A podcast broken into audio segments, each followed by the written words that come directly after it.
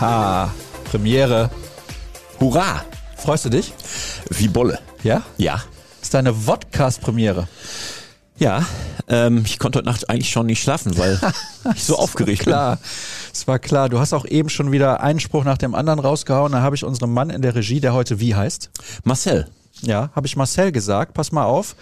Kevin Kiska übrigens krank zu Hause, dem wünschen wir gute Besserung. ja, komm möglichst schnell wieder. Nicht, weil der Marcel das nicht kann, sondern weil wir dich so mögen, Kevin. Nein, weil Marcel das nicht kann.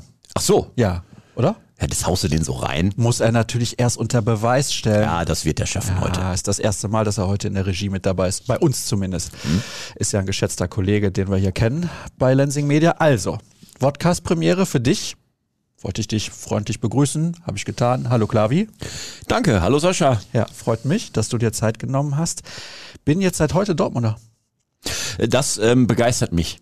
Weil Ja. das macht einen kurzen Weg ins Studio, sonst müssen wir immer auf dich warten bei solchen Gelegenheiten. Ne? Man spricht dann Oh. immer ab, hey, wir starten um Ja. 12 und der Start kommt 20 nach 12 und sagt Hallo, als wäre nichts gewesen. Das ändert sich jetzt, weil du ja nur noch kurze Anreise hast. Ja, jetzt komme ich um 10 nach. Ja, wird's kommen. immer noch ein Croissant mitbringen oder so, ne? Ah ja, Croissant habe ich jetzt lange nicht mehr gegessen, muss ich sagen. Bist du Croissant-Freund?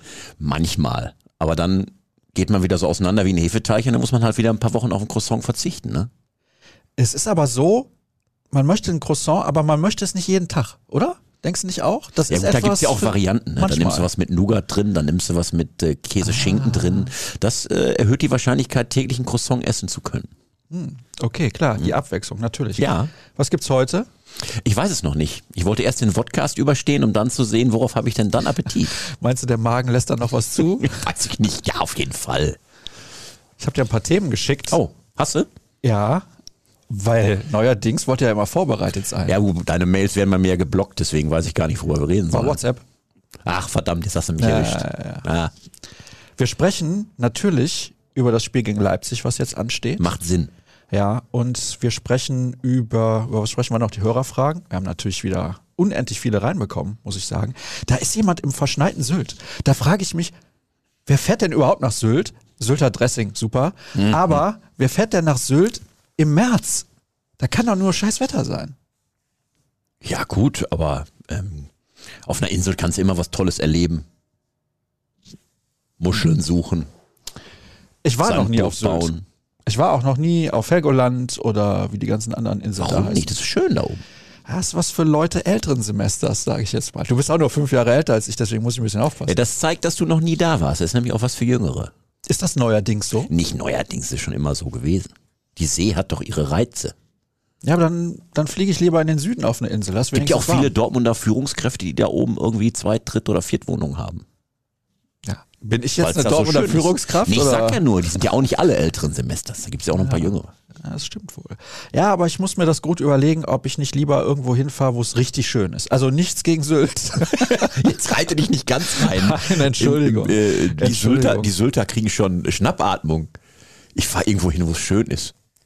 Nein, wo es richtig schön ist. Also, wo auch die Wettergarantie entsprechend ist. Wenn ich doch in den Urlaub fahre, Ja. dann möchte ich ja nicht, dass es die halbe Zeit regnet. Das ist halt, an der Nordsee ist das so. Ja, aber das Seewetter kann man auch mögen. Also mit einem kernigen Wind, ähm, mit, ähm, auf rau, mit rauer See etc. Also es hat ja auch seinen Reiz. Es muss ja nicht immer nur, ich meine, du siehst jetzt auch nicht so aus, als würdest du ständig in die Sonne gehen. Selten. Ja. Deswegen ist so ein Seewetter für dich fast wie gemacht, rein äußerlich jetzt. Letzte Woche Hm. die ganze Zeit gutes Wetter gewesen, mehr oder weniger. Jetzt habe ich mich in Dortmund angemeldet. Zack, Regen. Dortmund weint. Weise ein bisschen schlechter. Weil du jetzt Dortmunder Ja, vielleicht ist das auch das Problem. Aber um das abzuschließen, du warst also mit der Familie schon mal auf Sylt? bist. Nein, auf Sylt war ich noch nicht, aber auf anderen Nordseeinseln oder am, Ah. Ja. äh, auf dem Welche? Festland an der Küste. Welche zum Beispiel? Borkum, Norderney, Borkum. Ah, Norderney äh, gibt's auch noch. Texel. Texas ist aber Holland. Ja, aber es ist ja trotzdem Nordsee. Ja, das zählt. ja. Denn Burg heißt die Stadt gegenüber von Texel. Toll, was du alles weißt. Ja, ich war da selber mal. Also doch schon mal an der See. Ja, holländische Nordsee. Das ist immer noch was anderes. Mhm. Außerdem musste ich da mit. Da war ich noch Ach was so, okay, du konntest dich Aber war nicht schön. wehren. Nein, war schön. Ja, okay. Aber Frikandel dann hast du, ja, wollte schon sagen, hast du natürlich auf der holländischen Seite hast du äh, Frikandel Spezial oder äh, Frittjes oder Krokettjes oder so. ah, da kriegst du ah, Speichelsturz, ne? Ja, ah, reden wir schon wieder über das Essen. Lass uns über BVB reden. Problem. Wo fangen wir denn an? Was war denn so los eigentlich während der Länderspiele? Kollege Krampe war fleißig unterwegs. Ja, und äh, lag ein bisschen was auf den Gleisen. Das heißt, seine Bahn musste einen kleinen Umweg nehmen. Er hat ein paar Stunden länger gebraucht für die Anreise. Aber das ist ja bei Krampereisen im Grunde schon Normalität, dass das nicht einfach was so auf der normalen? Spur zum Stadion führt. Was soll man dazu noch Ja, sagen? pff, aber er hat es geschafft und er hat einen schönen Spielbericht geliefert und eine schöne äh, Daniel Mahlen-Geschichte, kann man bei uns nachlesen, ähm, danach geschrieben, weil der hat ja echt ein gutes Spiel gemacht im Trikot der Holländer. Donny Malen, der hat ordentlich Selbstvertrauen getankt äh, für hoffentlich die nächsten Aufgaben beim BVB. Das darf man festhalten. Ja, wenn er denn spielen darf. Ja, ich meine, um Erling Haaland ist es ja nicht gut bestellt gerade, ähm, äh, gesundheitstechnisch, sodass äh, die Wahrscheinlichkeit doch groß ist, dass es auf Donny Malen gegen Leipzig ankommen wird. Was hat der Erling denn wieder? Ja, im Länderspiel ähm, hat er zwar zwei Hütten gemacht gegen Armenien, ähm, aber eben auch richtig auf den Knöchel bekommen. Und äh, musste ja ausgewechselt werden. Erst hieß es von den Norwegern, naja, offenbar nicht ganz so schlimm und Vorsichtsmaßnahme, deswegen in der Kabine geblieben. Klar, ein bisschen blutigen Knöchel, aber nichts Ernstes. Jetzt ist er in Dortmund untersucht worden, nachdem er wieder da war und man hat festgestellt, mh, sieht doch nicht so ganz gut aus. Was nicht heißt, dass es unbedingt eine wochenlangen Ausfall nach sich zieht, aber fürs Leipzig-Spiel sieht schlecht aus. Also eher mal ohne Erling Haaland gedanklich planen gegen äh, RB. Nervt mich nur noch. Es nervt mich. Der ist ja ständig verletzt. Ich meine, ist ja, Ja. nicht seine Schuld. Nein, Aber- ich meine, so ein Stürmer, den musst du ja auch mal aus, aus Verteidigersicht irgendwie bremsen. So, und dann äh, kriegt der natürlich von den gegnerischen Verteidigern extrem auf die Socken. Und manchmal auch zu viel auf die Socken, weil er eben vielleicht auch von den Schiedsrichtern nicht entsprechend geschützt wird. Jetzt ist er ja auch einer, der äh, angstfrei überall reingeht und in jeden Zweikampf zieht. Aber ähm, in der Tat, der fehlt ähm, eine halbe Saison, darf man bilanzieren, wenn man die Pflichtspiele nimmt. Ist ein bisschen viel. Deswegen bin ich ja nach wie vor der Meinung, im Sommer verkaufen, egal was kommt. Die Wahrscheinlichkeit ist ja groß, dass er den Ja. BVB verlässt. Ne? Haben wir jetzt schon oft thematisiert, Und will ich gar nicht in- wieder in die nein, Tiefe aber gehen. es also ist ich will so. dich da nicht unterbrechen, aber so. Nee, es ist so. Also können ähm, wir jetzt wieder zehn Minuten drüber sprechen. Natürlich verlierst du einen Top-Stürmer, das habt ihr auch schon 30 Mal besprochen, aber ähm, auf der anderen Seite ähm, hast du die Chance dann auch wieder äh, jemanden neu zu holen und dann auch wieder aufzubauen, zu integrieren, der womöglich nicht so oft fehlt, verletzt. Wir haben volle Stadien jetzt im Saisonendspurt. Glaubst du, also gehen wir jetzt mal davon aus, Holland fehlt ein Spiel und dann ist er wieder dabei. Glaubst du, das ändert was für Borussia Dortmund? Die Stadionkonstellation. Definitiv. Auch auswärts? Ja, also erstens, weil der BVB auch auswärts immer einen riesen Support hat. Ähm, und B, ähm, weil ich glaube, ähm, wenn man mal an die Heimspiele denkt, jeder weiß ja nicht nur die gelbe Wand, nicht nur die Südtribüne, sondern auch generell das gesamte Stadion. Das gibt einen richtigen Push für so ein Team. Das ist auch wichtig. Also Marco Rosa hat es heute in der Pressekonferenz vorm Spiel gegen Leipzig extra auch nochmal betont, dass er sagte, personell reden wir über Haaland und Co., klar, aber die wichtigste personelle Info zum Wochenende ist eben die aus BVB-Sicht, dass die Fans wieder alle dabei sind, dass es eine volle Südtribüne gibt, ein komplett ausverkauftes Stadion, dass ähm, es wieder ein echtes BVB-Heimspielgefühl gibt. Und dass das die Mannschaft eben nochmal besonders kitzelt, nochmal ein paar Prozent mehr rausholt, das ist für mich definitiv auch so.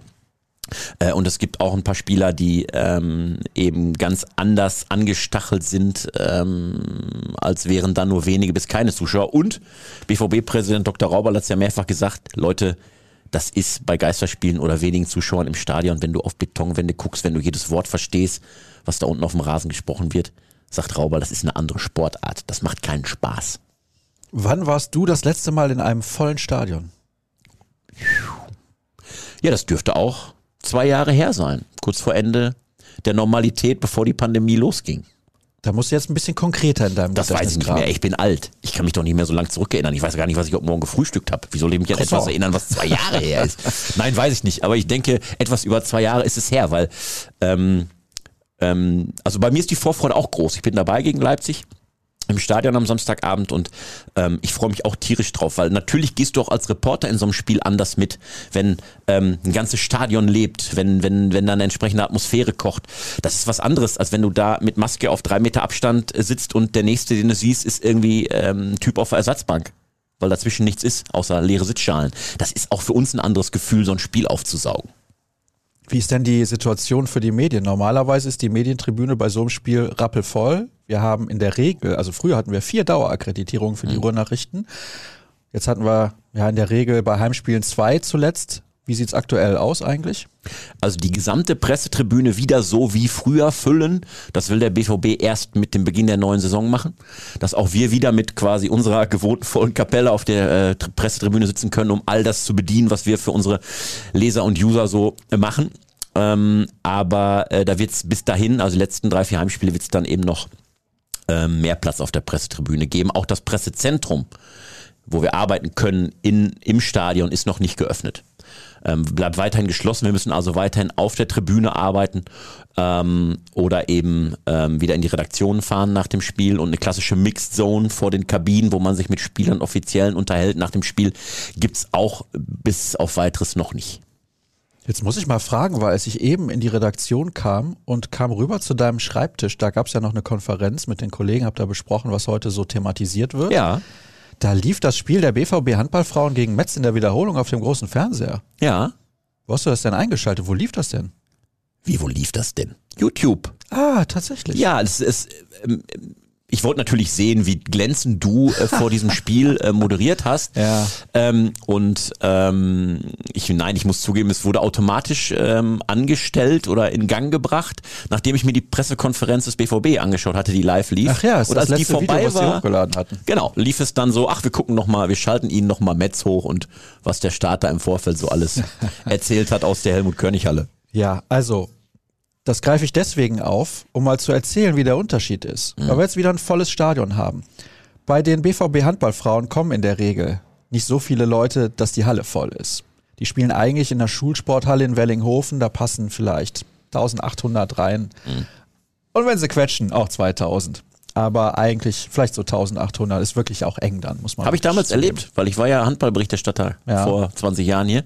Und ähm, als dann die Zeit war, wo es dann im Challenge Cup richtig zur Sache ging, den sie ja dann letztlich auch gewonnen haben, ähm, da waren in der Tat in Wellinghofen etwas über 2000. Es war wirklich dicht an dicht, Schulter an Schulter. Geile Stimmung. War auch Ähm, nicht legalerweise. Natürlich nicht, aber es wollte jeder dabei sein. Es Ja. waren halt besondere Spiele in dieser K.O.-Runde, Viertelfinale, Halbfinale. Und ähm, da war Dortmund auch richtig da. Ähm, mit den BVB-Handballerinnen waren, waren auch coole Spiele, coole Zeit.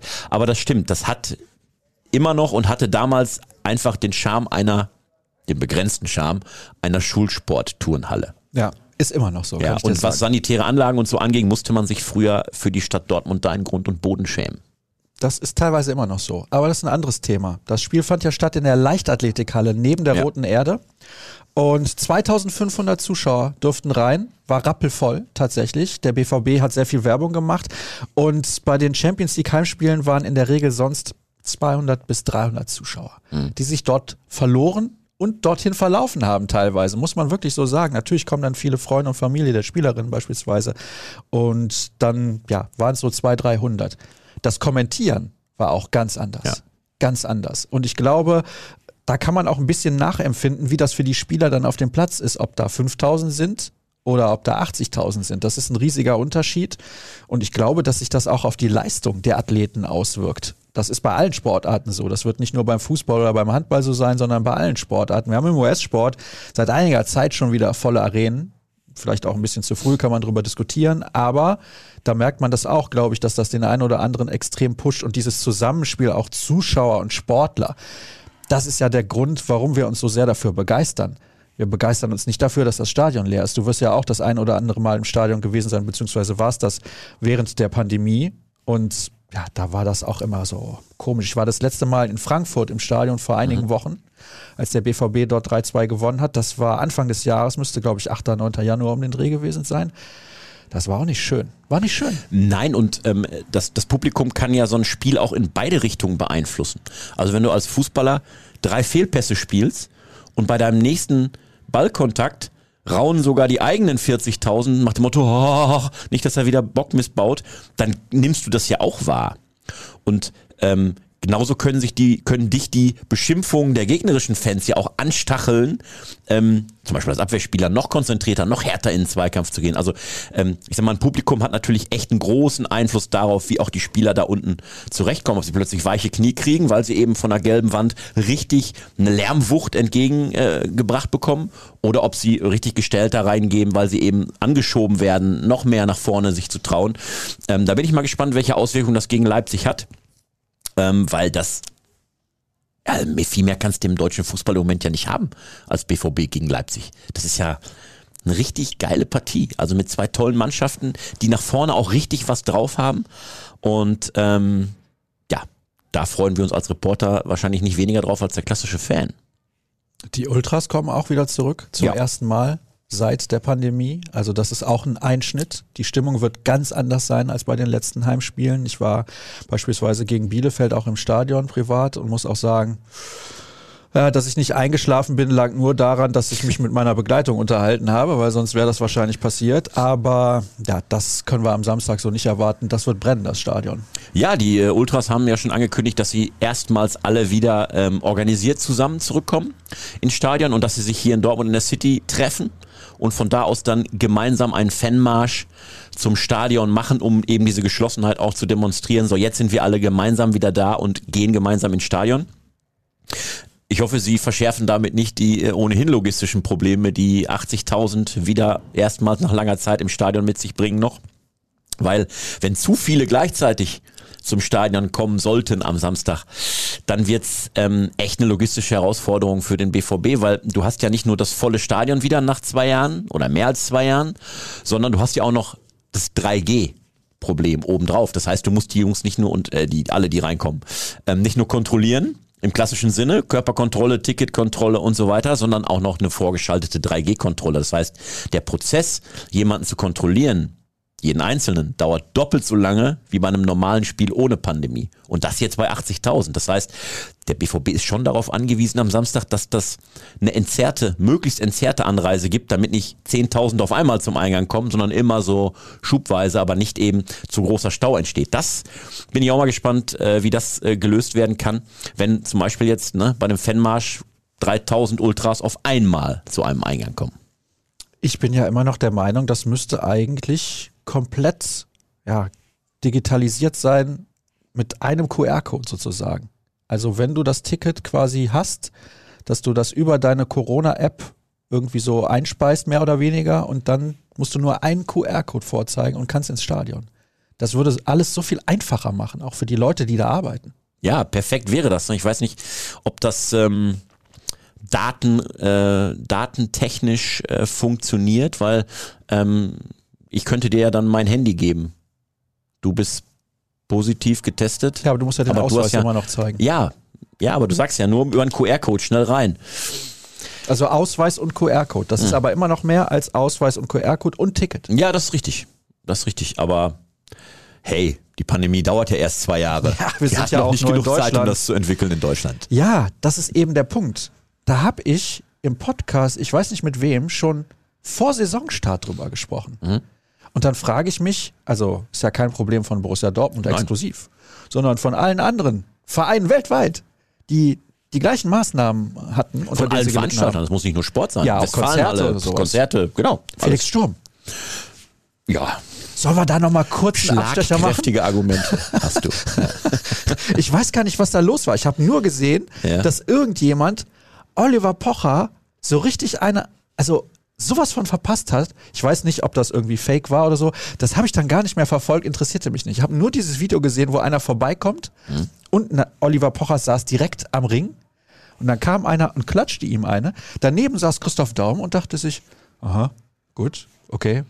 Vielleicht hat er sich auch gedacht, puh, gut, dass er den erwischt hat und nicht mich.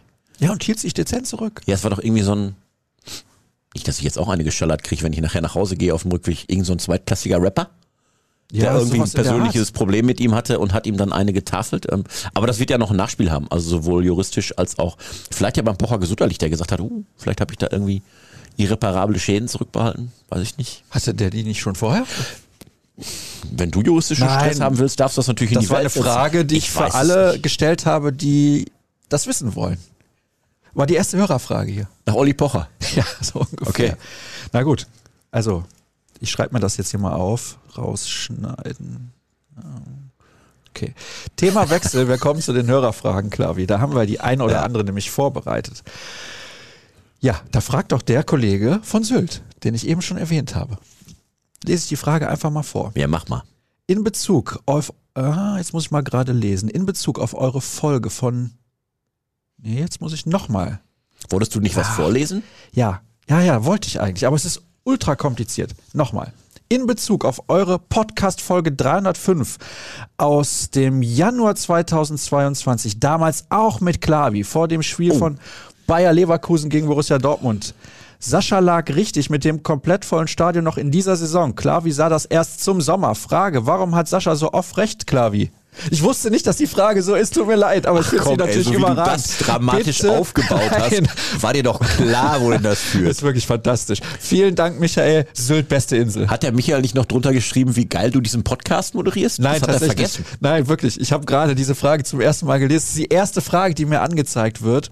Und das erste, was ich gelesen hatte, eben war nochmal Moin vom verschneiten Sylt. Ha. Und deswegen habe ich gedacht, steige ich mit Sylt ein, Sylter Dressing, Urlaub und so. Sylt, beste Insel überhaupt, um Urlaub zu machen, weltweit. Ja. Sonnengarantie. Und wer auch schlechtes Wetter mag, gerne nach Sylt. Fantastisch. Ja. Aber um die Frage zu beantworten, du bist einfach ein deutlich größerer Optimist offenbar, als ich das bin. Ja, das will ich nicht unbedingt sagen, aber keine Ahnung. Ich bin auch in dem Thema nicht so tief drin. Ich hatte es einfach gehofft. Ja, also die Hoffnung ähm, war bei uns allen da, ne? nur ich konnte mir das zu dem Zeitpunkt auch nicht wirklich vorstellen, weil eben so viele ähm, Unbekannte in dieser Gleichung, wann kehren wir denn ins Stadion zurück alle, mit drin waren. Und wir sehen es ja jetzt auch. Eigentlich haben wir ähm, so hohe Inzidenzen und äh, ähm, Corona-Fälle, glaube ich, mittlerweile bei jedem in der Familie irgendwie und im Bekanntenkreis gefühlt, ähm, dass man sich ja auch schon die Frage stellen muss, hui, was heißt das denn, wenn wir jetzt alle da zusammen im Stadion sind, es auch da keine Maskenpflicht im Stadion mehr gibt, draußen zumindest nicht. Ähm, wenn dann wirklich vor den Eingängen wieder irgendwie Tausende stehen, die keine Maske aufhaben und die stehen alle dicht an dicht, weil sie eben warten müssen, eingelassen zu werden, dann hoffe ich nicht, dass es da dann eben noch zu einem noch größeren Infektionsgeschehen dadurch kommt. So sehr wir uns über volle Stadien natürlich freuen. Ja, das könnte natürlich passieren. Ich meine, wer soll auch 25.000 auf der Süd irgendwie kontrollieren, ob die gerade eine Maske aufhaben oder nicht? Ja, müssen sie ja auch nicht mehr. Also es gibt die Empfehlung, sie im Stadion noch zu tragen, aber es gibt halt die Maskenpflicht im Stadion nicht mehr. Hatte ich gar nicht mitbekommen. Ich war mir relativ sicher, dass man jetzt am Sitz- oder Stehplatz dann noch seine Maske aufhaben muss. Nee, musst du nicht. Das war ja gegen Bielefeld und auch gegen Atletico Madrid in der Youth League war das noch so. Hm. Hat sich doch einiges getan in den letzten Tagen. Ja. Äh, Und deswegen ähm, mit Vorsicht zu genießen. Wie gesagt, so sehr wir uns freuen, dass die Stadien voll sind. Aber ähm, ich bin mal gespannt, natürlich mit der Hoffnung versehen, dass alles, alles möglichst gut geht. Aber ähm, es ist ja nicht nur der Fußball, ne? es ist ja überall ähm, volle Hütte angesagt. Und natürlich haben die Leute wieder Bock nach der ganzen Zeit, so wie wir selbst persönlich ja auch, wieder rauszukommen, wieder alles Mögliche zu unternehmen. Ähm, es wird ja sowieso rappelvoll in Dortmund am Wochenende. Du hast das BVB-Spiel, du hast parallel am Samstagabend diese große Zaubershow der Ehrlich Brothers in der Westfalenhalle. Das heißt, da gehen auch etliche parallel Tausend legen? Da raste ich Das ist fast, fast genau äh, zeitlich parallel. Ich glaube, die gehen um 19 Uhr da auf die Bühne. Und dann hast du das große E-Bike-Festival in Dortmund, was auch viele Menschen in die Stadt lockt. Und in die Stadt lockt heißt auch in Busse lockt, in Bahnen lockt, ähm, in die Kneipen lockt. Das heißt, es wird sehr voll am Samstag in Dortmund. E-Bike-Messe. Ganzes Wochenende? Ja, Auch sonntags? ja. Also wenn du noch nichts vorhast, Naja, das wäre was für meinen Urlaub auf Sylt. Ne? mit dem E-Bike nach Sylt. Nein, mit dem E-Bike auf Sylt. Ja, gut, dann ist natürlich beschränkter Radius für dich, das stimmt. Ja. Ja. Von daher, vielleicht ist das nur eine Idee. Also, ja, das interessiert mich tatsächlich. E-Bike völlig im Trend. Ich habe ja im letzten Jahr so einen Ausbildungstalk moderiert für die äh, Dorstener Zeitung. Ja, okay. Und da waren Schwärmen dann, die Leute in Dorsten ja heute noch von. Ja, Hörerzahlen gingen Gigantisch, völlig, ne? Ja, durch Kann die Decke. vorstellen.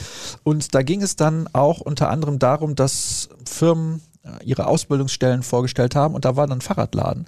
Und der hat gesagt, also das ist ja, das ist unglaublich, was da an E-Bikes verkauft wird mittlerweile. Und klar, Dorsten ist ja auch schon fast komplett ein Münsterland und dann alles flach. Da kannst du natürlich mit dem E-Bike super fahren. Hast du auch ein E-Bike? Nee, aber ich kenne das aus meinem Münsterländer Dorf. Also äh, mein Papa zum Beispiel hat sich, glaube ich, vor zwei Jahren oder so ein E-Bike geholt. Der hat seitdem kaum Fahrradtouren gemacht, sich auch relativ wenig bewegt. Seitdem er ein E-Bike hat, ist er nur noch unterwegs. Guck mal, der ist mit meiner Mutter überhaupt noch angenehm sein. verheiratet. Den sieht man so selten, weil er so viele Fahrradtouren macht. Nein, also ähm, Vielleicht ist das der Vorteil. vielleicht auch das. Man versteht sich plötzlich besser, weil man sich seltener sieht. Ne? Nein, also der macht viele E-Bike-Touren und ähm, ist da längst nicht alleine. Also das, was bei uns mittlerweile durch äh, Wald und Feld äh, mit dem E-Bike unterwegs ist, das ist schon auffällig äh, gewachsen, keine Frage.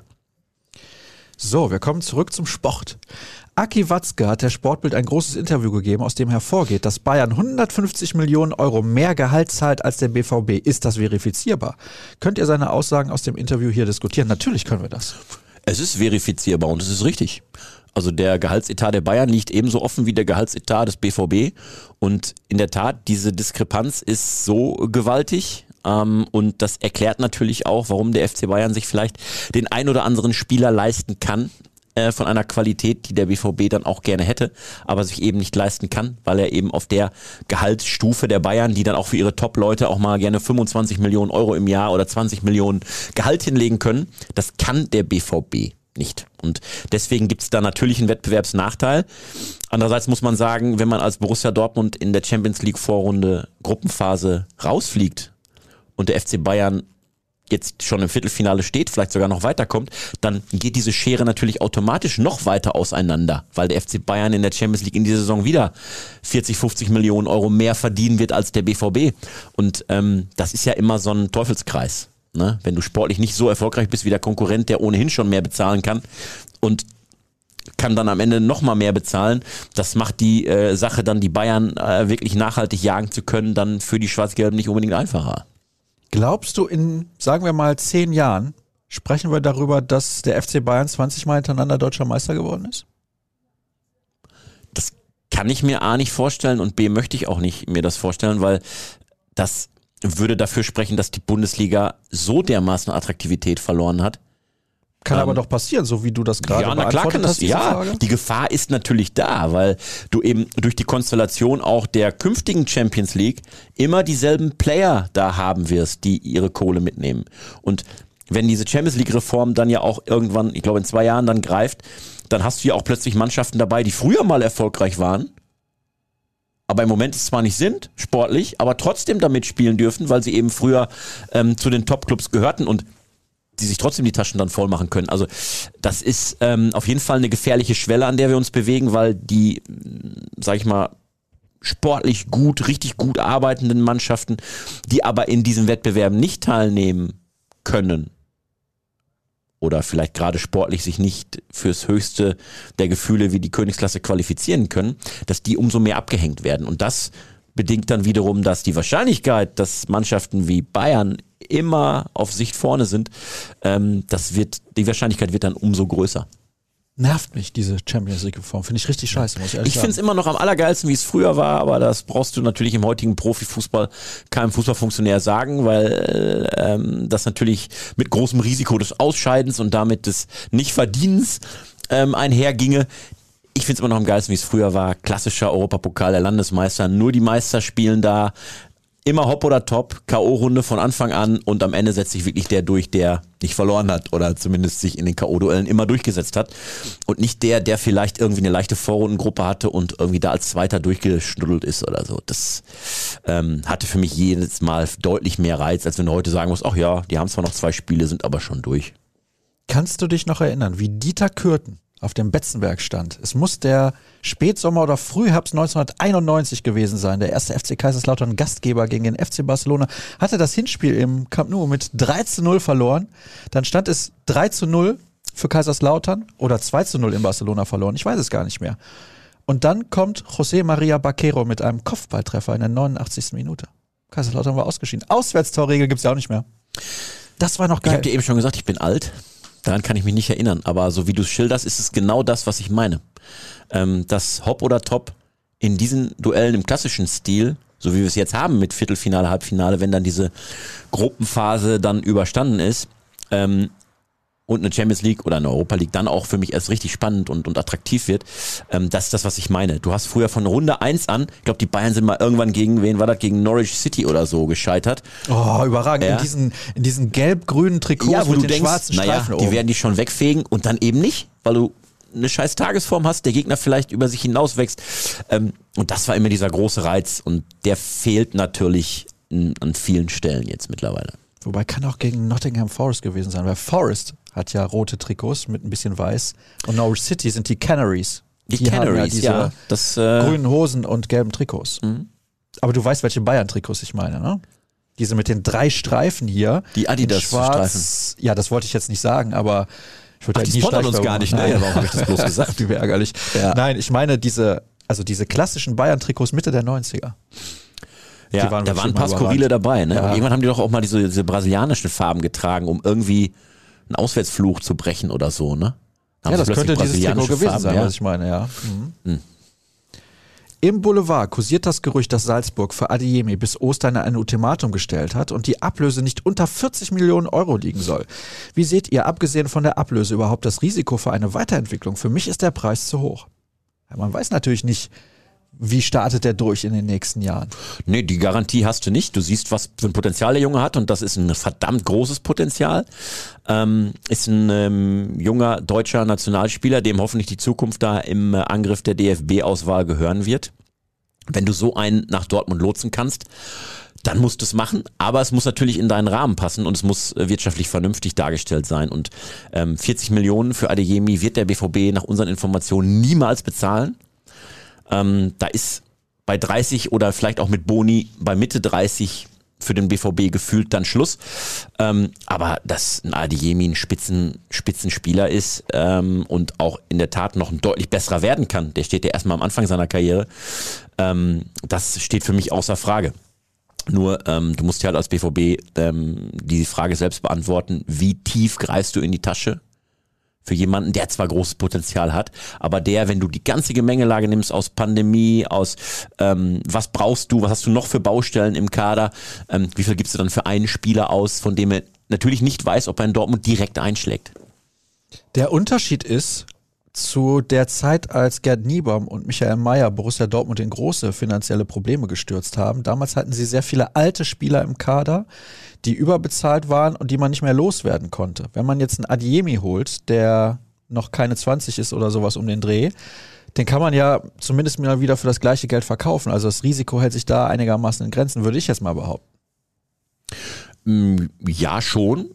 Trotzdem musst du davon ausgehen, dass er seinen Marktwert eben nicht verliert, weil er in Dortmund nicht zurechtkommt oder weil er eben seinen Vertrag komplett, ähm, nehmen wir mal an, er bekommt einen Vier-Jahres-, Fünf-Jahres-Vertrag, den er hier komplett erfüllt, ähm, aber anschließend ablösefrei geht. Das ist ja auch so eine Tendenz der ganzen Pandemiezeit. Dass, ja, ähm, aber wenn er vier, fünf Jahre bleibt, müsste man davon ausgehen, dann wird er zwischendurch schon ganz gute Leistung gebracht haben.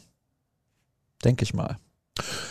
Ja, nicht unbedingt, wie wir an anderen Ja, Beispielen ja, wissen. ich weiß, also, ich weiß, ich Nico weiß, Schulz hätte wollte ja beim ich jetzt BVB auch sagen. deutlich besser spielen können. Ja. Trotzdem bleibt der und hat einen langfristigen Vertrag und der wird sicherlich verdammt gut dotiert sein. Ähm, und Der ähm, kam aber mit Mitte ist eben die 20.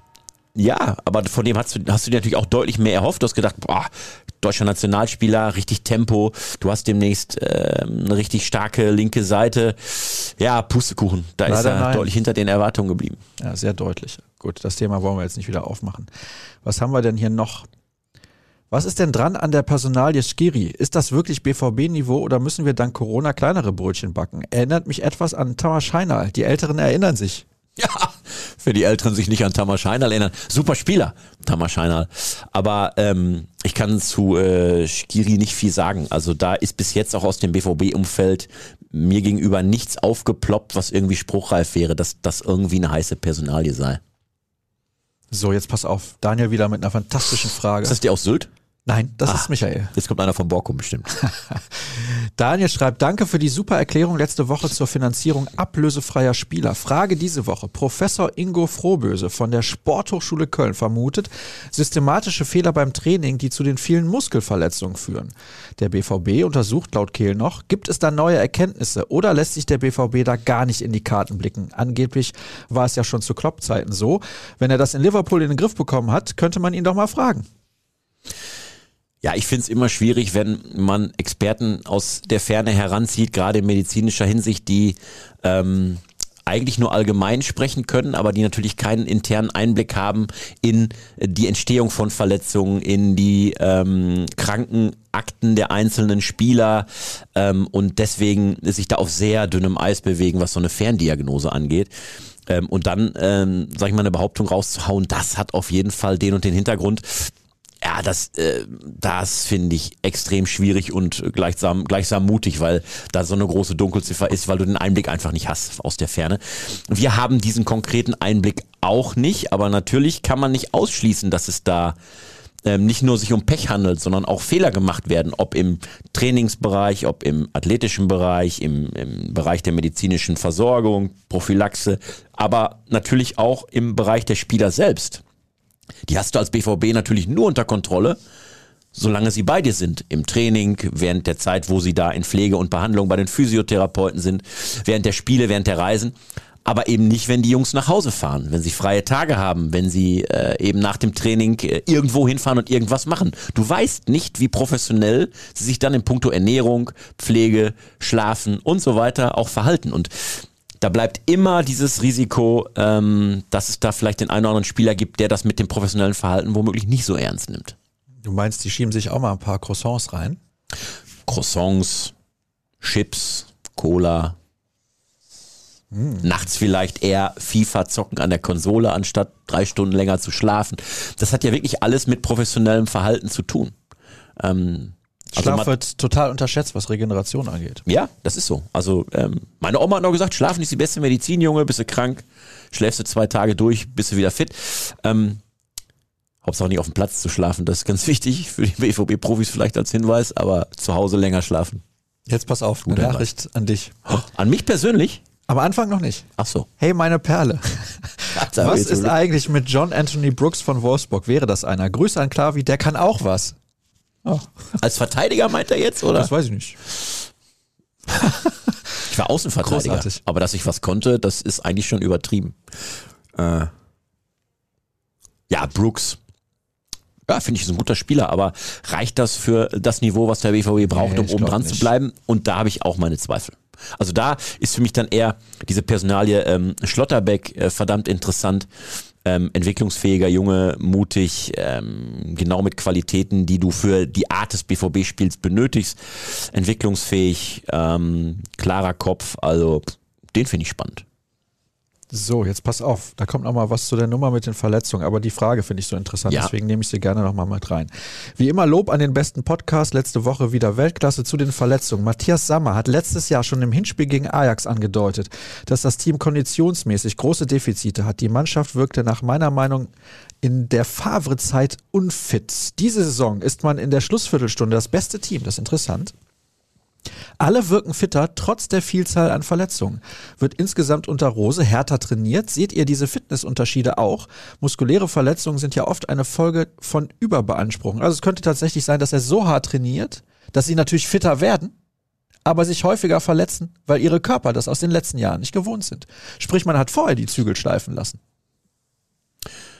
Ja, natürlich nicht auszuschließen, aber da bewege ich mich wieder zurück zu der Frage eben des äh, Professoren, der aus der Ferne sagt, das ist auf jeden Fall ähm, das Problem beim BVB, dass, dass er härter trainiert. Ähm, die Frage ist, wie definieren wir härter? Vielleicht äh, trainieren sie an der einen oder anderen Stelle gezielter, konzentrierter auf das, was im Spiel ähm, denn abgefordert wird. Und in der Tat ist es auffällig, dass der BVB immer am Ende noch zulegen kann, wenn es darauf an käme ähm, und ähm, du ja auch anhand der Bilanz siehst, äh, in der Bundesliga zumindest, ähm, das passt. Also auch in der Rückrunde BVB, bestes Rückrundenteam. Also ähm, das ist nicht so, als geht denen da die Puste aus. Ähm, wir wissen ja noch aus äh, Zeiten von Peter Bosch hier als Trainer, da wurde gefühlt ja fast nie trainiert.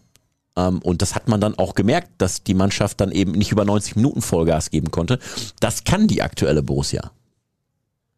Absolut. Also ich meine, die Zahlen hat nichts damit zu tun, ob du fußballerisch immer glänzt äh, oder nein, nein, nein. ob alles im Spiel klappt. Aber rein athletisch, rein äh, was die Kondition angeht, kann der BVB komplett 90 Minuten Gas machen. Das ist halt der Rose-Fußball. Der braucht das. Der braucht das, richtig, exakt. Weil er eben auch dieses Risiko hat, wenn du so offensiv und so attackierend Fußball spielst, dass du eben auch nach hinten eine Menge arbeiten musst. Ähm, und das bedingt eben, dass du komplett fit bist. Hallo, ihr Rabauken. Der Umbruch muss kommen, aber bevor welche kommen, müssen erst welche gehen. Da sehe ich das Problem. Gibt es überhaupt Abnehmer für mittelmäßige Profis wie Schulz, Hazard oder Brandt? Darauf hofft der BVB, dass der ein oder andere sich an einen neuen Arbeitgeber bindet im Sommer. Ähm, aber in der Tat ist das ähm, eine, eine große Frage bei Verträgen, die noch laufen. Was ist der Spieler bereit zu tun? Also Verzicht zu üben, womöglich, wenn ein anderer Verein kommt, bei dem er vielleicht mehr Einsatzzeit hätte, aber der ihm vielleicht ein geringeres Gehalt bietet. Und ähm, was ist der BVB bereit, ähm, vielleicht an Verzicht zu üben, wenn es darum geht, eine Ablösesumme zu generieren? Also geht es darum, einen Spieler, der einen sehr hochdotierten Vertrag hat, von der Payroll zu bekommen? Dann, so wie im Falle Bürki, verzichtest du vielleicht auf eine Ablöse und sagst, okay, ähm, eine teure Kaderposition ähm, haben wir damit äh, gelöst. Ähm, oder sagst du, hey, nee, der ist vom Marktwert her noch so ähm, wertvoll, den können wir nicht für äh, ein paar Erdnüsse abgeben. Da musst du schon noch eine entsprechende Ablöse generieren. Ähm, und da muss der BVB natürlich immer abwägen, ähm, was bringt mir am Ende mehr. Das ist sehr, sehr schwierig. Dazu passt die nächste Frage. ja, vielen Dank für euren tollen Podcast zu meiner Frage zum Thema Kaderplanung. Sorry, schreibt er direkt auch und lacht dabei. Was haltet ihr von Sascha Kalajdzic für den BVB? Könnte er mit seiner Abschlussstärke, vor allem mit dem Kopf, eine günstigere Alternative für den Sturm sein? Danke euch und weiter so. Ich glaube nein. Warum nicht? Weil das nicht die Qualität ist, die Borussia Dortmund weiterbringt. Wen würdest du denn gern sehen beim BVB? Der auch wirtschaftlich darstellbar ist. Sebastian Aller. Ja. Weißt du warum? Weil das ein fertiger Spieler ist. Und wenn du den nächsten Sprung machen willst oder ein bisschen näher an die Bayern ran, klar, musst du aufs Geld achten, das ist das eine. Aber du kannst nicht immer nur Spieler ausbilden. Das geht nicht. Haller ist ja jetzt auch nicht 35, also der kann auch ein paar Jährchen kicken. 27 ist er, glaube ich. Ne? Ja, also Gestandener Spieler, hat in der Champions League bewiesen, dass er äh, zu den Besten seines Fachs gehört im Moment auf gut. dem Kontinent. Und er spielt bei Ajax, da verdient er zwar gutes Geld, aber er spielt bei keinem Club, die ihn mit Geld überhäufen können. Also wenn es auch um die finanzielle Komponente geht, da wird er ähm, bei Dortmund wäre der darstellbar. Das gleiche oder mehr verdienen als bei Ajax. Bin ich mir relativ Die sicher. Frage ist natürlich, welche Ablösesumme ähm, kann Ajax aufrufen für einen Spieler, der in der Champions League jetzt in der Saison für extrem große Furore gesorgt hat, der sicherlich bei einigen Topclubs auch auf dem Zettel steht. Also Borussia Dortmund ist auch ein Topclub, aber da gibt's noch eine Kategorie drüber. Aber Und- ist er gut genug für die Kategorie drüber? Glaube ich nicht. Ist er gut genug für Borussia Dortmund, um sehr guter Spieler für diese Mannschaft zu sein? Glaube ich schon. Ich finde ihn gut. Kalajdzic, weißt du, das ist der Stoßstürmer des VfB Stuttgart, der, ich glaube, noch nie in einer Saison 20 Buden gemacht hat. Reißt mich jetzt nicht so vom Hocker. Ja, Haller muss natürlich schauen, jetzt mit 27 und dem womöglich dann nächsten Schritt, wenn er Ajax wirklich verlassen will, wo heuerst du an? Weil es ist vielleicht so die letzte Möglichkeit, nochmal einen richtig großen Schritt zu machen, nochmal richtig ins Rampenlicht zu kommen. Weil am Ende des nächsten Vertrages bist du dann 31, 32. Da noch auf Top-Niveau zu sein, damit kannst du nicht planen als Stürmer. Ähm, das heißt, der wird sich die Frage stellen, was ist für mich in der Phase der Karriere jetzt der richtige Schritt, Ajax zu verlassen, wo du ja auch Titel gewinnst, wo du in der Champions League weit kommst, wo du auch in einer richtig guten Mannschaft bist, wo du ein Umfeld hast, was sehr euphorisch ist, wo du eine gute Fanbase hast. Und da passt vieles, glaube ich, auch aus sportlicher Sicht. Finanziell, glaube ich, ist es da auch ähm, sehr gesund. So, und dann ähm, musst du halt da überlegen. Aber ein Kalajdzic, klar, ähm, der hat beim VfB andererseits bewiesen, dass er äh, Qualitäten hat, die man womöglich an anderer Stelle noch weiterentwickeln kann. Der muss aber sofort helfen. Der Haaland-Ersatz oder der Nachfolger muss sofort helfen. Deswegen Adeyemi, anderer Spielertyp, andere Ja. Position und so weiter. Okay. Auf jeden Fall glaube ich, ist der BVB neben Adeyemi auf der Suche noch nach einem Stoßstürmer, der ähm, eben eine andere äh, Qualität einbringt, als es Adeyemi kann. Also nicht dieser wuselige Tempodribbler, sondern eben ähm, der, den du auch wirklich als physisch starken Ballhalter vorne ähm, und eben als Kopfballanspielstation da vorne brauchst. Also den wird der BVB neben Adeyemi versuchen auch noch zu finden. Aber da sind wir beim Thema, die Mittel sind begrenzter denn je in Corona-Zeiten und du hast als BVB auch nicht nur eine Stürmerbaustelle, du hast ja auch noch andere Baustellen im Kader. Das ist das Problem. Naja. Vielen Dank für euren tollen Podcast zu meiner Frage. Ah nee, das ist die gleiche von gerade. Ich fand die so Du gut. wolltest nur noch mal das mit toll vorlesen, Ja, ne? Nee, pass auf. Moin, super duper Podcast. So. Das. Das war's. Freue mich einfach auf euren Talk und genieße es. Habe keine Anmerkung zur Zeit. Ich möchte nur ein Triggerwort reinschmeißen. Team Holland und los. Ja, ich habe mich vor ein paar Wochen habe ich mich oder letzte Woche oder vorletzte habe ich mich komplett aufgeregt über Team Holland. Echt? Blutdruck hochgegangen? Ja, da war ich fast so Fast was bei 50, ne? war ich fast so von der Gesichtsfarbe her wie du. Nein, mich kotzt es einfach an, weil es ist mir zu viel des Guten. Ich interessiere mich ja auch für viele Sachen im Sport, aber irgendwo sind Grenzen. Und nicht jede Woche und nicht dieses lancierte Interview mit Fjordhoft und sowas. Das ging mir unfassbar auf den Sack, abgesehen davon, dass Raiola natürlich der größte Verbrecher von allen ist, weil er wirklich nur auf Kohle aus ist. Also da wird der Spieler nicht beraten, sondern wird ausgequetscht. Ja.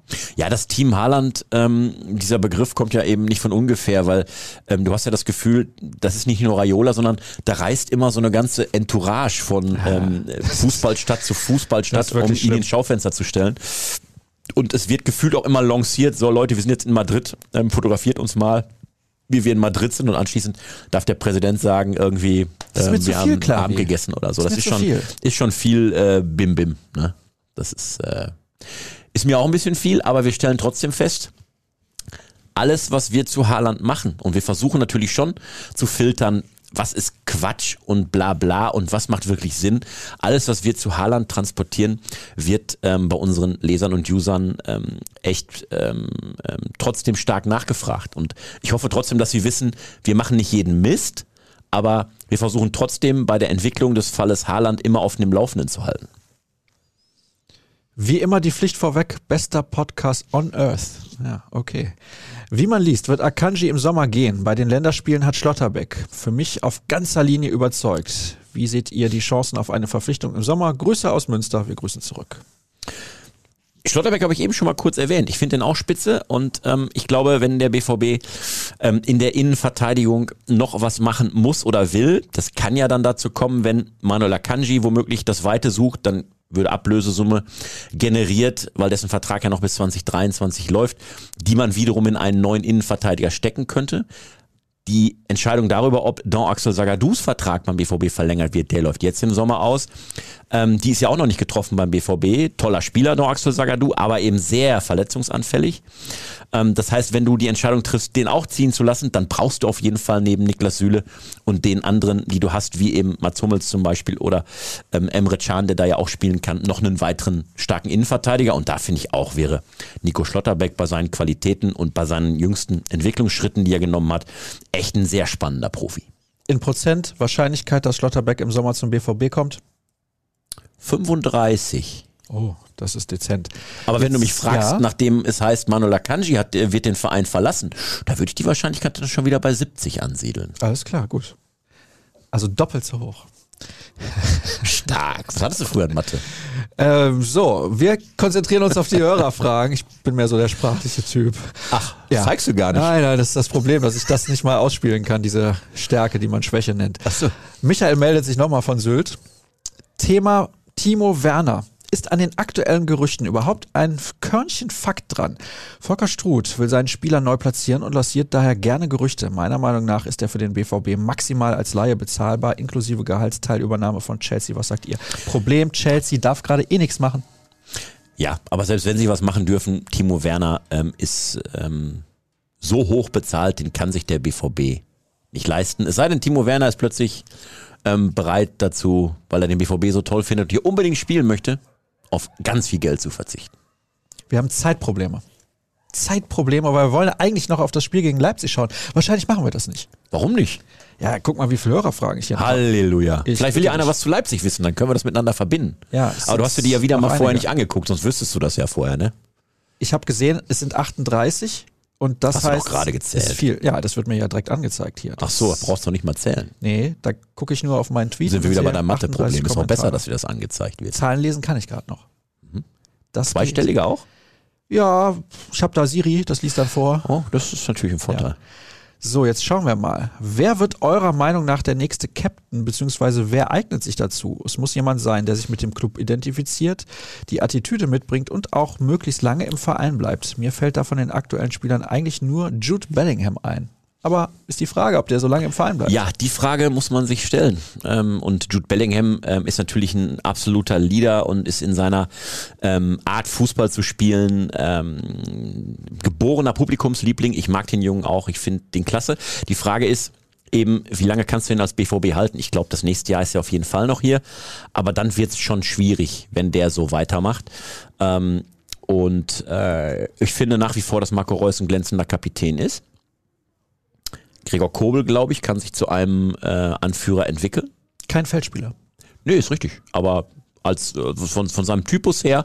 Und ähm, ich glaube, ein Kapitän muss ja auch neben seinem ähm, Charakter, der dafür ähm, passen muss, auch eben mit Leistung vorangehen und muss zeigen, ähm, wenn du als Kapitän das von deiner Mannschaft einforderst, dann musst du es auch selber bringen. Und ähm, ein Kobel bringt halt Top-Leistung. Und ähm, der ähm, steht für mich zumindest, was das angeht, außer Frage. Der könnte das auf jeden Fall. Ähm, ja, und ähm, ein bisschen Zeit hat der BVB ja noch, sich einen Nachfolgekapitän zu suchen, weil ähm, Marco Reus ja zumindest noch die nächste Saison hier spielen wird. Sollte es ein Feldspieler werden und daher also nicht Gregor Kobel, haue ich jetzt einen raus. Also Jude Bellingham, glaube ich, wird es deswegen nicht, weil sie sagen, ha, wissen wir nicht, wie lange der da spielt. Ist der nächste Kapitän von Borussia Dortmund der Kollege Schlotterbeck. Das ist aber Ja. eine sehr gewagte These. Wahrscheinlich sitzen wir wieder in einem halben Jahr. Ja, dann schreibt Und der Kollege aus Sylt schreibt dann wieder, hey, der Sascha hat's wieder Reus gewusst. ist ja noch eine Saison da. Ja, gut. Und äh, Marco Rose hat gesagt, das ist mein Kapitän. Da gibt's kein äh, Wenn und Aber, das ist mein Kapitän. Ähm, und der hat den Einblick in der Kabine, der hat den Einblick, wie geht der mit den jungen Spielern, mit der Mannschaft um, was, äh, wie führt er das Team auch in den Momenten, wo wir das nicht sehen, während eines Spiels. Und da scheint Marco Reus äh, den Cheftrainer äh, offenbar überzeugt zu haben. Also ganz klare Aussage von Rose, der bleibt Captain. 31. März 2022 wird notiert. Nico Schlotterbeck, das ist Nico, ne? Ja. Ja, ich habe mich nämlich vertan, da gibt es noch einen Nils Schlotterbeck. Also Nico Schlotterbeck Was macht der denn beruflich? ist auch Fußballer. Verdammte Axt. Spielt er nicht bei Union Berlin? Nicht, dass der BVB den Falschen kauft. Aber das wäre wirklich bitter. Ja. Hätte ich zu früheren Zeiten dem einen oder anderen Verein zugetraut, tatsächlich. Ja. Gab es da nicht mal irgendwie einen Gab es nicht bei den Bayern diesen Brasilianer Bernardo oder wie der hieß? Verein, Wo man nachher dachte, der hat doch noch nie Fußball falschen gespielt Auswärtsspiel, der ist, ist dann nach, nach Bordeaux anstatt nach Porto geflogen. Bordeaux. Ja. Bordeaux. Ja. Wir sind heute wirklich fantastisch drauf, muss man wirklich sagen. Ja. Es ist Unterhaltung pur. Das ist das, was die Leute wollen. Ich hoffe. Folgt bitte @klavi75 bei Twitter, folgt mir bei Sascha Start, damit das jetzt nicht untergeht am Ende der Wäre Sendung. ja schön, wenn mir mal einer folgen würde, ne? Das wäre Hab bald 3000 Follower. stark. Also 3000 Leute, die dir einfach hinterherlaufen. ja, die diesen Quatsch jedes Mal lesen, den ich schreibe. Ja. Sind das eigentlich Stalker oder wie nennt man die dann? Mobber. Um, okay. So, hier wird gefragt, jetzt pass auf, du hast ja, Ja. gesagt, du hast ja früher über die Handballdamen berichtet. Eure. Bewertung des Champions League Hinspiels der Handballdamen würde mich interessieren. Kenn mich nicht so aus, aber fand den Unterschied insbesondere bei den Torhüterinnen sehr auffällig. Wurden früher mal die Außenbahnen im Damenhandball öfter eingesetzt. da ging auf beiden Seiten wenig. Das weißt du ja. Das weiß ich. Äh, Der BVB hatte auch gute, äh, gute ähm, ähm, Außenbahnspielerinnen. Ähm, ich erinnere mich gerade an die junge Dame namens Ulrike Stange, die dann schließlich Per Mertesacker geheiratet hat. Das ist korrekt. Und weißt du, wie die Per Mertesacker drei? Meter groß, Ulrike gefühlt Ja. 1,30. Das sah schon cool aus. Ja, und weißt du, wie die sich kennengelernt haben? Beim Handball? Nee, bei der Reha. Ah, so war das. Die waren beide gleichzeitig verletzt. Da haben die sich kennengelernt. Ich war mal. Beides aber sehr nette erzählen. Menschen, bevor das jetzt jemand falsch Oh ja. versteht. Beides sehr nette Menschen. Absolut. Ja. Das muss ich jetzt kurz erzählen. Ja. Ich war beim Frauenhandball in Leverkusen. Leverkusen ist auch so eine Mannschaft, die im Frauenhandball seit vielen, vielen Jahren mit sehr präsent dabei ist. Und guck mir das Spiel so an, gegen Oldenburg gespielt. Und Ulrike Stange, jetzt Mertesacker, spielte damals in Oldenburg, weil Per Mertesacker noch bei Werder Bremen gespielt hat. Ich sitze da also auf der Tribüne, Spiel läuft schon ein paar Minütchen, dann kommen so fünf Jungs rein, stellen sich ganz oben in die Ecke und die ganze Zeit Sprechchöre feuern Oldenburg an. Ich denke, was ist das denn hier, Ultras? Also machte so den Eindruck. Einer davon war Per Mertesacker. Fand ich überragend. Ist doch cool, wenn du als Mann deine Frau beim, beim Sport so anfeuerst. Vor allem den erkennt ja auch jeder. Das war ja, keine Ahnung, zu seiner Hochzeit als Profi. Ja, der kann sich auch nicht verstecken, selbst wenn er sich hinsetzt, ist der der Größte auf der nein, Tribüne. Also, und der gab da Vollgas. Ja. Überragender Mann. Wirklich. Super Typ. So. der Mann aus der Eistonne. Wir erinnern uns. Selbst ich als alter Mensch erinnere mich an den Spruch mit der Eistonne.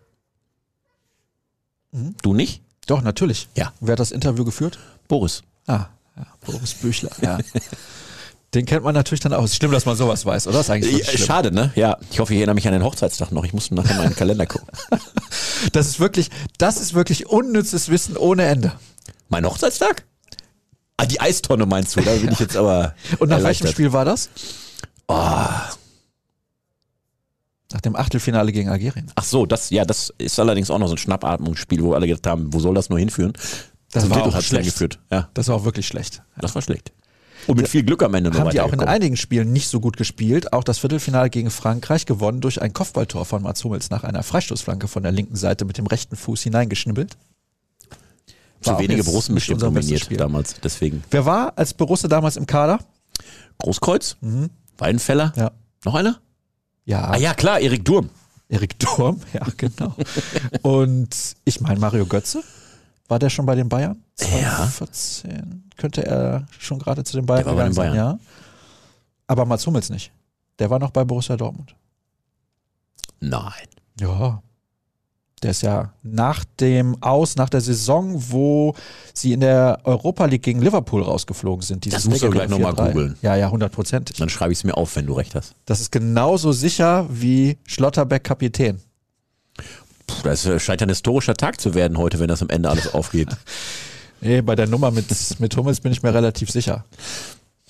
Ja, Das war doch erst Götze, dann hast du dich Lewandowski. jemals in deinem dann, Leben vertan? Nein. Oh, ja. Ja? Ja, ja. Aber bei solchen Sachen, Bei der Berufswahl. ja, das ist ein, das ist ein hartes Thema. Das ist jetzt Mobbing. Das ist jetzt Ich Mobbing. bin einer deiner Follower ja, wahrscheinlich. ist das so? Ja, nee, Wahrscheinlich folgst du mir nicht, würde ich nie blockiert. zugeben. Würde ich nie zugeben. Jetzt gucke ich mal, da kommen noch viele Fragen zum Frauenhandball. Was ist denn da los? Also erstmal Grüße an den zweitbesten Podcast von Sascha Staat. Das schreibt er jede Woche übrigens. Warum setzt sich der BVB nicht dafür ein, dass die U23 oder die BVB-Frauen als Vorspiel in der Roten Erde natürlich die Profis spielen können? Glaube, sowas wäre toll für den BVB. Die Profis habe ich gesagt. Der Profis, natürlich richtig. Logistisch, sicherheitstechnisch wahrscheinlich ein Problem, wenn du erst 5000 Zuschauer in der Roten Erde hast und dann quasi kurz danach 80.000 im Signal Iduna Park. Das alles zu stemmen. Ordnungspersonal, sicherheitstechnisch, polizeitechnisch. Dann plötzlich drei Fangruppen, die du irgendwie voneinander trennen musst, ne? weil die Gäste der U23 dann ja auch womöglich äh. Fans mitbringen. Das ist, glaube ich, aus sicherheitstechnischer Sicht schwierig. Hatte nichts mit Handball zu tun. Ich habe da nur BVB-Frauen gelesen und habe dran gedacht, ja. na gut. Wir haben noch einige Fragen, aber wir haben halt nicht so viel Zeit. Mahlzeit, wann kommt der Italia 90 Podcast? Vielleicht in der Sommerpause? Ja. Ja. Was ist das? Klär mich auf. Jetzt kommt der Werbeblock. Jürgen und ich haben mal darüber gesprochen, dass die WM 90 einfach die beste aller Zeiten war. Und Ist sind mir auch noch sehr präsent. Da uns war ich 15. Ja, und sind uns da auch total einig. Weil das einfach ein tolles Turnier war. Das war noch ursprünglich. Da haben wir irgendwann mal im Podcast drüber gesprochen. Da habe ich gesagt, wir machen in der Sommerpause einen Podcast, wo wir über die WM 90 sprechen, weil ich glaube, das wird viele interessieren. Könnten wir zum Beispiel den Kokser einladen, Jürgen Kohler. Der hat mal in Italien gespielt, der ist da Weltmeister geworden und der hat hinterher jahrelang beim BVB gespielt. War ein toller Gast. Das wäre wär cool. Ich glaube, der hätte Bock da mitzumachen. Aber ähm, WM, nicht aber, WM 1990, ähm, Jugoslawien. Jugoslawien hat da noch mitgespielt. Ja. Die Tschechoslowakei hat da noch Ja, mitgespielt. das letzte die große. Turnier der Jugos. Das war eine tolle Mannschaft, geile Fußballer. Man, manchmal malt man sich aus, was wäre gewesen, wenn es diesen ganzen Jugoslawien-Konflikt, Krieg, die ganze Trennung da nicht gegeben hätte. Was hätte aus dieser Mannschaft werden können? Und guck Die mal, hätte alles, die hatte das Potenzial, alle anderen die haben ja Grund und damals Roter. Stern Belgrad noch den Europapokal der Ja. Landesmeister gewonnen. Genau. Im Finale gegen Puh, AC Mailand? Olympique Marseille. Irgendwas mit M. Ja. In Bari gespielt, glaube ich. Torhüter bei Olympique Marseille Hast du damals schon ein Buch Fabian Barthez. mal? Nee, Mach das mal. das ist halt die Zeit, wo man sich total dafür interessiert hat und nichts Ja. anderes kannte. Das ist wirklich so. Jetzt haben wir fast eine Stunde miteinander Bei mir ging es schon mit den. Mädels los. Du hast nur Kopf für den Fußball Ich war zehn Jahre alt 1990. Klar. Ja, trotzdem. Na gut. Ja. Konzentrieren wir uns jetzt noch ein paar Minuten auf Leipzig. Tut mir leid, dass ich nicht alle Hörerfragen mit in die Sendung reingenommen habe, aber es wäre sowieso bei so viel Abschweifen von Sascha Klaverkamp einfach nicht möglich gewesen, Ja, ich alle Fragen mich jetzt schon. Ja. Leipzig am Wochenende sportlich. Weil da kamen natürlich auch einige Fragen. Was Ja. erwarten wir? Leipzig hat auch ein paar Ausfälle zu verkraften. Wiegen die schwerer als die des BVB? Ja, schwer zu sagen, aber natürlich ähm, muss Leipzig paar wichtige Spieler verzichten. Haidara fällt aus, Pause fällt aus, Gulaschi. Also das sind schon tragende, ähm, tragende Kräfte. Andererseits, und das hat Marco Rose gerade, wie ich finde, zu Recht in der Pressekonferenz gesagt, in der Breite hat Leipzig den besten Kader der Liga. Und kann eben auch solche Ausfälle verdammt gut auffangen. Ähm, da rücken ein paar richtig starke auch dann entsprechend nach. Ähm, wenn beim BVB es wirklich dazu kommt, wie sich es jetzt andeutet, dass Erling Haaland fehlt, das ist dann gerade gegen Leipzig schon mal echt ein Brett, das du erstmal kompensieren musst. Der hat auch gegen Leipzig immer ordentlich genetzt bislang. So, und ähm, da bleibt echt die Hoffnung, dass du jetzt wirklich eine Heimspielatmosphäre hast, die dich als BVB richtig pusht. Ähm, aber ich glaube, ähm, der BVB hat da, wenn Haaland fehlt und wenn vielleicht auch noch äh, Hazard ausfallen sollte, dann hast du ähm, da echt ein Problem. Das heißt, du bist pessimistisch. Du bist ja immer pessimistisch, habe ich heute gelernt. Beziehungsweise ich bin optimistisch. Nee, nach meinem Tipp hast du mich ja noch nicht gefragt. Ich würde trotzdem auf einen Heimsieg tippen. Also ich glaube, dass es so ein Spiel wird. Der BVB hat ja in den letzten Wochen wenige Gegentore kassiert, ist uns aufgefallen. Ich glaube, das wird wieder so eins der Hagelstore auf beiden Seiten. So ein 4-2 kann ich mir gut vorstellen für Borussia Dortmund. Ich glaube, dass die Zuschauer den BVB zum Sieg pushen werden. Wir haben am Anfang darüber gesprochen, was das ausmachen wird. Ich glaube, dieses erste Spiel ist anders als das mit den 30.000 oder 50.000, weil halt auch die Ultras wieder mit dabei sind. Alle werden so unendlich heiß sein auf dieses Spiel. Jeder Spieler von Borussia Dortmund. Für Leipzig ist es halt ein Auswärtsspiel. Ich glaube, dass die Atmosphäre fantastisch sein wird. Auch ein Spiel, das mehr oder weniger in die Geschichtsbücher eingehen wird, bin ich auch relativ sicher. Meine Güte, jetzt Ja. wirst du aber richtig euphorisch. Ja, ja, glaube ich. Ich glaube, dass das so ein Spiel ist, das vergisst man nicht so schnell. Das ist genau wie das erste Geister-Derby damals. Das war nicht schön. Das ist genau wie das letzte Spiel. Also ich war ja noch in der Woche davor, habe ich hier auch schon mal erzählt, in Mönchengladbach mit den Kollegen Krampe und Kröger. Und ich glaube, Jürgen Kors war auch noch mit dabei. Da war ja alles so kein Problem. Ganz normal da. Und in Mönchengladbach, da läufst du ja auch mehr oder weniger durch die Zuschauer, wenn du vom Presseraum auch auf die Medientribüne willst. Ja, dann denkt man sich hinterher, hui. Und dann eine Woche später war ja schon nichts mehr. Da wurde das Derby erstmal abgesagt. Und dann hinterher als Geisterspiel nachgeholt. Da hat der BVB ja, ich glaube, 3-0 oder sowas gewonnen, wenn mich nicht alles täuscht. Moderhut auf einmal ohne Zuschauer völlig aufgeblüht. Mhm. Und glaube, dass dieses Spiel jetzt auch ein ganz, ganz besonderes sein wird. Ich bin mir sicher, die Ultras, die haben auch irgendwas vorbereitet, können mir vorstellen, dass es eine Choreografie gibt oder Es so. wird eine Choreo geben, so eine Chaos-Choreografie, wie man so schön sagt. Ähm, Gab es ja auch schon mal, ne? Deswegen wie wild irgendwas geschmissen wird, aber trotzdem ergibt sich durch das äh, choreografierte sozusagen ein Bild, was da geschmissen wird. Das, da bin ich auch ganz gespannt, was die sich haben einfallen lassen. Ich glaube, die ähm, feiern eben, wie gesagt, diese Rückkehr ins von Ihnen genannte Westfalenstadion dann auch entsprechend ähm, deftig. Im positiven Sinne. Und ähm, ich freue mich genauso drauf wie du auf dieses Spiel. Ähm, Ob so ein Kracher wird, bin ich mal gespannt, weil natürlich ähm, da auch zwei Mannschaften mit entsprechender Qualität äh, sich auch neutralisieren können.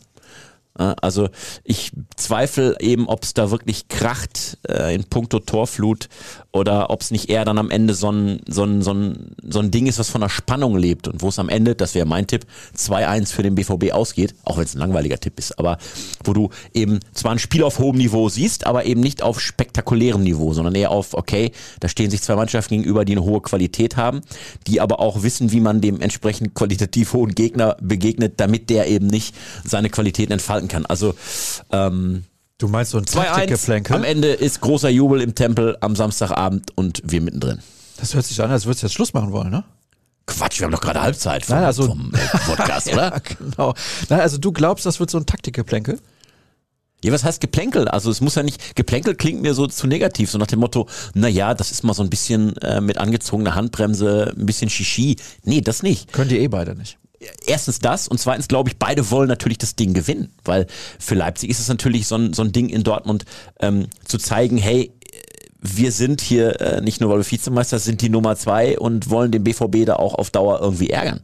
Die Nummer zwei nach den Bayern zu sein.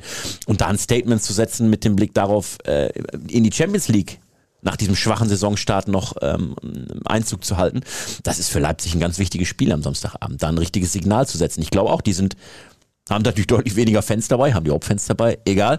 Ähm, aber äh, die sind deutlich, ähm, deutlich ähm, Uiuiui. nicht weniger motiviert als der BVB, da sportlich alles abzurufen.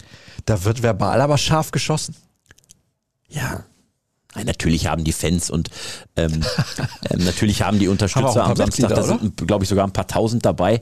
Ähm, aber äh, der BVB hat da natürlich äh, eine andere Kraft im Rücken. Ich glaube, weil du eben gesagt hast, da, dass das kein Geplänkel wird oder so, ähm, aber trotzdem eher dezent. Ich glaube, dass alleine diese Atmosphäre, sage ich gerne nochmal, die wird die Spieler so beeinflussen und mitreißen, weil von der ersten Minute an werden diese 80.000 komplett Vollgas geben. Ich bin mir sicher, dass, also außer Leipzig schießt jetzt nach fünf Minuten das 1 zu 0, wird sich das so durchziehen durch die 90 Minuten mit, mit wirklich extrem viel Power, auch von den Rängen. Und ich war ja damals leider nicht im Stadion bei dieser Choreo gegen Paris Saint-Germain. Mhm. Das ist so die, also ich habe einige tolle Choreos gesehen in den letzten Jahren in Dortmund, muss man wirklich sagen. Diese, wenn der Vater mit dem Sohn ins Stadion geht, fand ja, ich Ja, die war überragend. Die gegen Benfica Lissabon mit den, äh, mit den Zeitungsausschnitten von früher, weil mhm. sie ja vor einigen Jahren dann auch schon mal gegen Benfica gespielt hatten, also vor längerer Zeit. Fand ich großartig. Ähm, gab wirklich einige richtig, richtig tolle. Die gegen PSG war deswegen auch so beeindruckend, weil sie natürlich drei Viertel des Stadions abgedeckt hat. Das würde ich mir wünschen. Also liebe Ultras, irgendwann im, im Herbst, wenn es dann wieder in der Champions League rangeht, nochmal so eine Choreo. Das wäre schon cool. Also Tipp 2-1, sagst du. Ja. Ich sag 4-2, bin aber ein schlechter Tipper. Aber ich habe natürlich andere Tipps. BVB Kompakt startet wieder. Samstag ab 6.30 Uhr, jeden Tag dann um die gleiche Uhrzeit, ruhrnachrichten.de. Dort könnt ihr gerne auch ein Plus-Abo abschließen. Dann, dann kann man tolle Artikel lesen, wie zum Beispiel zum Borusseum. Ist, glaube ich, ein Plus-Artikel.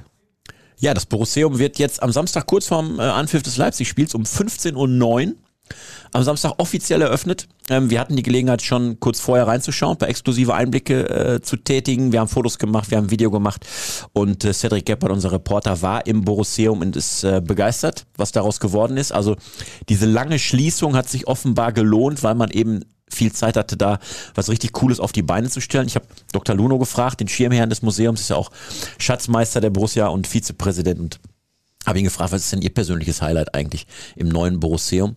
Und da hat er gesagt, das Trikot von Manny Buxmüller, das hatten sie vorher nicht.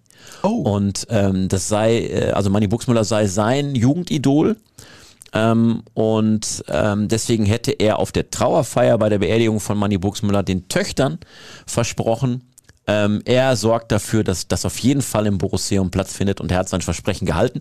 Ähm, und darüber hinaus natürlich noch viele andere Highlights, Filme ohne Ende und äh, besondere Höhepunkte der BVB-Geschichte. Also ich freue mich drauf. Ich gucke Samstag das erste Mal dann ins Borusseum, werde dann mal eine Runde durchgehen und ähm, hole mir da quasi einen Appetit für das Spiel anschließend. Wer war dein Jugendidol als Fußballer? Roberto Baggio. Ist das so, ja? Ja. Ja, okay. Den wollte ich, den wollte ich an der Kugel äh, immer darstellen. Wenn wir zusammen mit den Kumpels draußen gekickt haben, dann wollte ich Roberto Baggio sein. Aber du hattest kein so ein Zöpfchen, ne? Nee, das hätten meine Eltern sicherlich nicht erlaubt, selbst wenn ich es hätte haben wollen unbedingt. Ähm, am Ball konnte ich natürlich auch nicht so viel, aber diese Vorstellung, ich spiele jetzt Roberto Baggio, das war meine Erfüllung. Roberto Baggio wirklich ein fantastischer Spieler. Als ja. ich im Dezember in Genua war, habe ich mir ein Buch von Roberto Baggio gekauft. Hab zwar noch nicht drin gelesen, aber das werde ich jetzt in den nächsten Wochen dann mal tun. Da freue ich mich schon drauf. Also ja, lies mal ein Ikone. Buch, tut dir gut. Ja, ja, ja. Ich pendel ja jetzt nicht mehr. Habe ich ja den Vorteil, dass ich diese Zeit clever nutzen kann. Ah, okay. Ja. Ist doch super. Ruhrnachrichten.de habe ich eben schon darauf hingewiesen. Nochmal der Hinweis auch auf Twitter, rnbvb, klavi75, Sascha Start. Ich wünsche euch eine gute Zeit, bis wir uns dann nächste Woche wieder sehen bzw. hören. Ansonsten nochmal der Hinweis auch auf BVB Kompakt und natürlich gibt es am Samstag unsere Live-Show. Komplette Berichterstattung rund um das Topspiel gegen RB Leipzig. Ich hoffe, ihr hattet Spaß in den vergangenen gut 70 Minuten. Das soll es für heute gewesen sein. Tschüss. Ciao.